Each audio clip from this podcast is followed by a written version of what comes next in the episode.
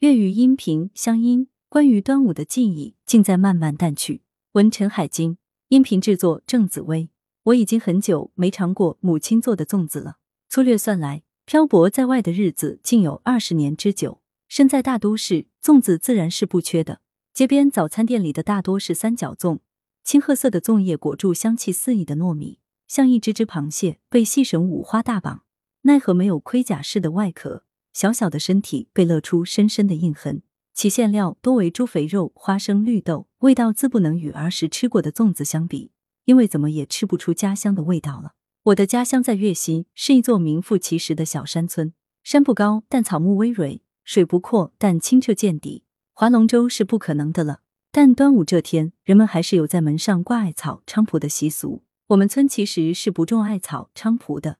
记忆中。父亲总是天没亮就出了门，天一亮便从山林里砍回一把名为三丫苦的植物，也顾不上身上的露水，先爬上梯子，虔诚的插在门楣的石缝里。他说这样能辟邪，祖祖辈辈都这么传下来的。我对此坚信不疑。端午得包粽子，父亲早早就劈好柴，在檐下码成一道堤坝，母亲也早早就到山里采回箬竹叶，一片片整齐叠好。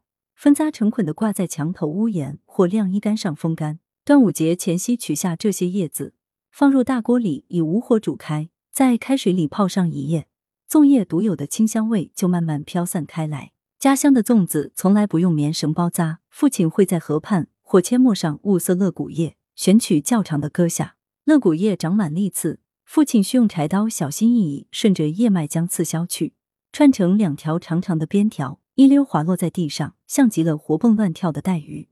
端午的粽香对孩子们的诱惑不可抗拒，在梦里飘过，在掰着树日子的手指上飘过，在一挂粽叶上的光阴里飘过。孩子们最后都是在浓浓的粽香里醒来的。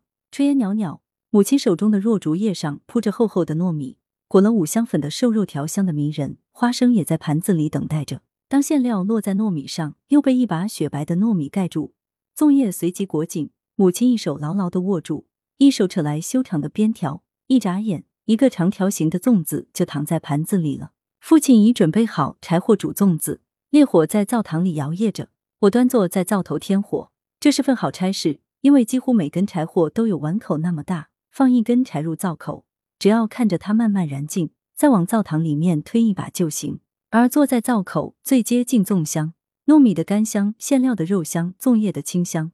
慢慢在空气中交织出端午的幸福味道。粽子通常要煮好久，这才开始变得软糯。上桌后，拆开边条，剥开粽叶，糯米此时呈现出一种诱人的黄澄澄的色泽。吃上一口，齿颊留香，香糯弹牙。也有不放馅的粽子，蘸着糖汁或白砂糖吃，只听到白砂糖在孩子们嘴巴里咬得咯嘣响。一张小脸早已粘满了亮晶晶的白砂糖。放凉后的粽子以圆饼状切块。以香油煎制，外焦里嫩，也别有一番风味。临近端午时，我在微信上跟母亲视频，她说今年不包粽子了，父亲已不能吃粽子。我眼眶湿润了。父亲年近七十，一些疾病总是不请自来，从中医的角度来说，是不宜食用糯米的。于是，我魂牵梦绕的一缕粽香，竟这样渐渐的淡了。征稿：乡音征文栏目，欢迎投稿。稿件要求具有纪实性，以散文随笔为主。紧扣岭南文化，投稿请发至邮箱 h d j s y c w b 点 com，以乡音征文为邮件主题，并请提供详细个人信息。来源：羊城晚报羊城派，责编：易之娜，校对：于艳红。